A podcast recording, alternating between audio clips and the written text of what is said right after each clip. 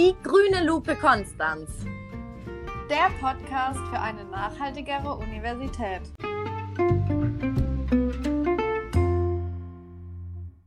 Hallo und herzlich willkommen zur ersten Folge der grünen Lupe Konstanz.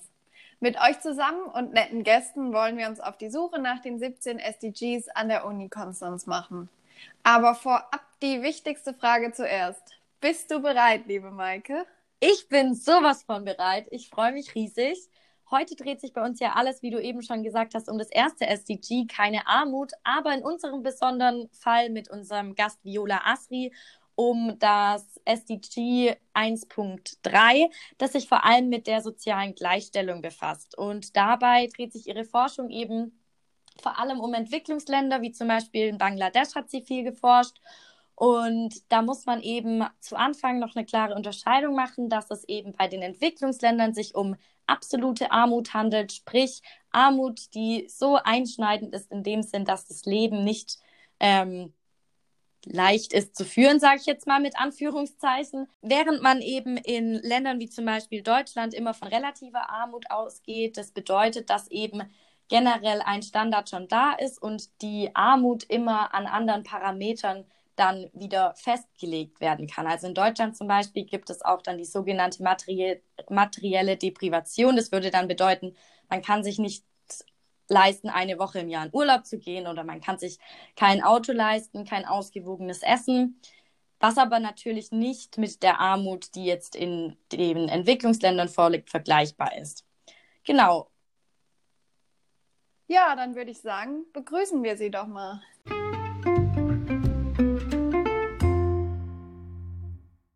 Heute bei uns als Gast zu Besuch ist Viola Asri. Herzlich willkommen. Wir freuen uns, dass Sie da sind. Und ich würde vorschlagen, wir fangen einfach mal ganz von vorne an. Nämlich zunächst, was ist eigentlich Ihre Aufgabe an der Uni Konstanz und was verstehen Sie unter Nachhaltigkeit?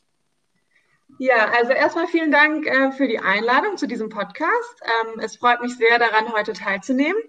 Ähm, also ich bin ein Postdoc ähm, an der Uni Konstanz. Das bedeutet, dass ich sowohl in der Forschung als auch in der Lehre arbeite.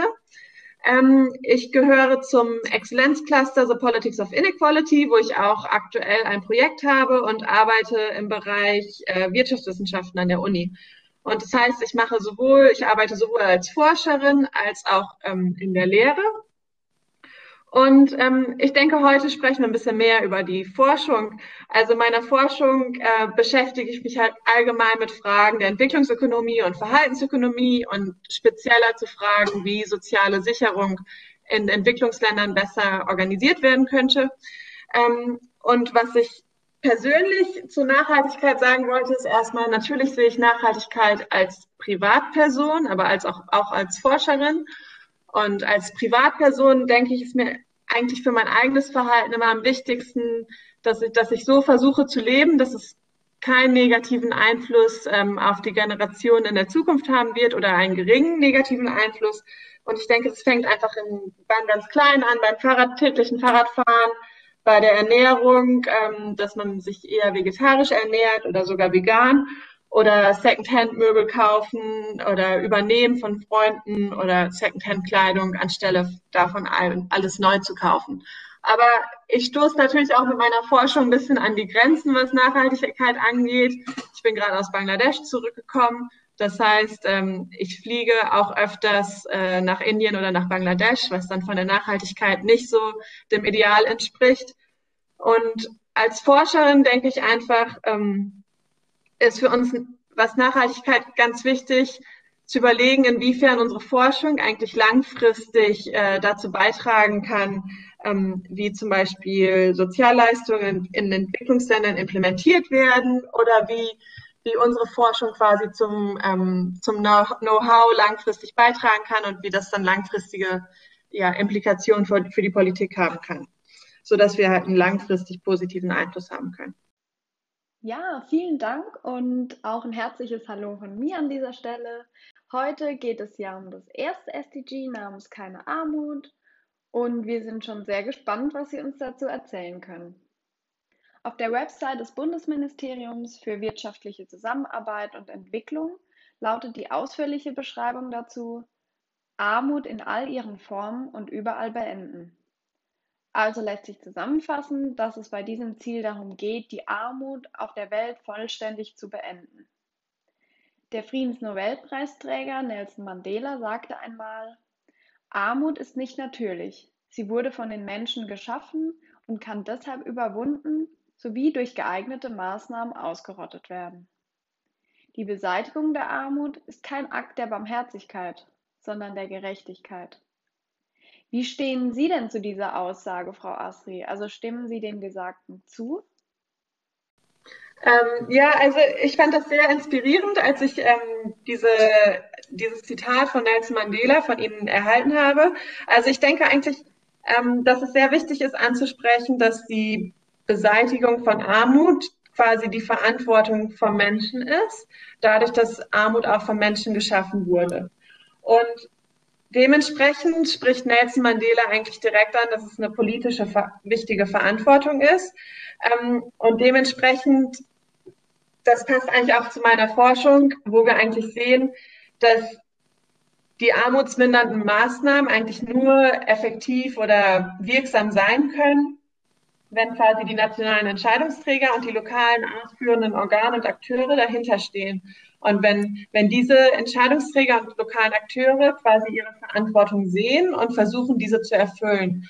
Und das ist eigentlich auch so eine Herausforderung, ähm, die wir auch in unserer Forschung beobachten können, dass, dass nicht immer die politische Unterstützung dort dahinter steht oder auch nicht immer lokal gesehen die Entscheidungsträger komplett dahinter stehen. Und dass deswegen es besonders schwierig sein kann, ähm, in Entwicklungsländern effektive soziale Absicherungssysteme zu implementieren. Also ich stimme ähm, diesem Zitat absolut zu und ich, ich sehe es auch in meiner Forschung, dass äh, die Übernahme der Verantwortung, ähm, die Armut zu beseitigen, dass es eine ganz wichtige äh, mhm. Komponente mhm. ist.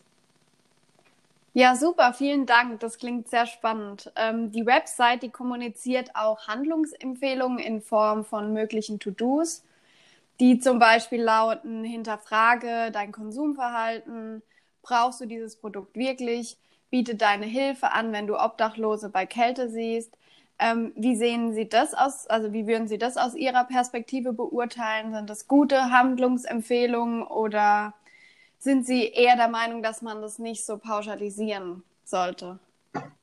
Mm, also ich denke, das sind so Handlungsempfehlungen, die wichtig sind fürs äh, fürs persönliche Leben, also dass man mhm. quasi Menschen hilft, wenn man sieht, dass sie Menschen, dass, dass sie Hilfe benötigen. Ähm, das ist eher, glaube ich, so, was das Zwischenmenschliche angeht. Ähm, also generell unterstütze ich solche Ansätze schon, aber es ist, es ist manchmal schon ein bisschen ab, schwierig abzuwägen, äh, wenn man jetzt sich im Entwicklungsland aufhält, wenn man sich zum Beispiel in Indien oder Bangladesch aufhält und sehr viele einfach jeden Tag mit sehr vielen armen Menschen konfrontiert wird. Also das ist jetzt, glaube ich, dass diese Handlungsempfehlungen be beschränken sich ein bisschen zu sehr auf Einzelfälle. Mhm. Und in unserer Forschung versuchen wir eher ähm, ja, Lösungen, an Lösungen zu arbeiten, die dann quasi für größere Gruppen in der Bevölkerung funktionieren können. Und es geht dann nicht darum, äh, wie man jetzt einem eins, wie man einer einzelnen Person helfen könnte in dieser zwischenmenschlichen Situation, sondern quasi es geht eher darum, wie man äh, Systeme verbessern kann oder Prozesse verbessern kann, so dass vielen Menschen geholfen wird. Mhm. Und das ist dann eher so die Zielsetzung in unserer Forschung. Also diese Handlungsempfehlungen, ich denke, die sind für jeden Einzelnen irgendwie wichtig und, und stimmig. Aber das, mhm. in unserer Forschung nehmen wir eher die aggregiertere Perspektive und, und schauen, wie kann man vielen ähm, armen oder verwundbaren Menschen helfen. Und deswegen beschäftigen wir uns halt auch mit staatlichen Sozialleistungsprogrammen oder ähm, soziale Absicherung, dann, die dann eigentlich von der nationalen Politik gemacht wird oder von der nationalen Regierung gemacht wird, aber lokal implementiert wird. Und dadurch, mhm. dass es halt national äh, entschieden wird, aber lokal implementiert wird, entstehen natürlich verschiedene Herausforderungen und Schwierigkeiten, mit denen wir uns beschäftigen. Ich finde es total interessant, was Sie da gerade gesagt haben und kann mich dem eigentlich auch nur anschließen. Ich bin auch der Meinung, man sollte da klar differenzieren, was kann jeder Einzelne tun und wem ist damit am Ende dann auch geholfen. Im Gegensatz jetzt zur Forschung, die der ganzen Thematik ja eher auf wissenschaftlicher Ebene begegnet, wo man dann ja auch andere Inhalte untersucht und womöglich auch mehr Menschen dann ähm, unterstützen kann. Sie haben ja Ihre eigene Forschung eben auch schon angedeutet und uns wird jetzt natürlich interessieren, wie Sie da so vorgehen, was genau Sie da so untersuchen und wie Sie am Ende dann auch mit den herausgefundenen Inhalten umgehen. Ähm, ja, klar, natürlich, gerne. Also ähm, in einem großen Projekt äh, beschäftigen, beschäftigen, wir uns mit der Frage, ähm, wie existierende Sozialleistungen ähm, besser bei denjenigen ankommen, an, ankommen können, die sie besonders benötigen. Also es geht eigentlich darum, ähm, dass gerade in Entwicklungsländern ähm, die, die Empfänger von Sozialleistungen oft ausgewählt werden müssen. Also dass es entweder halt zentral organisiert ein System gibt, wo sie ausgewählt werden, entsprechend ihrer Daten. Das ist dann noch recht fortgeschritten. Aber es gibt halt auch in vielen Kontexten die Situation, dass einfach lokale Entscheidungsträger diese Auswahl treffen, ähm, anhand von bestimmten Richtlinien, die sie von der Nationalregierung erhalten haben. Und ähm, wir haben halt in unserer Forschung gezeigt, dass diese diese Auswahl von den Empfängern der Sozialleistung oft nicht so gut funktioniert oder nicht, nicht systematisch abläuft. Also wir haben beispielsweise gezeigt, dass wenn man diejenigen miteinander vergleicht, die die Sozialleistung erhalten, mit denjenigen, die sie nicht erhalten, dass die statistisch gesehen nicht voneinander unterschieden werden können.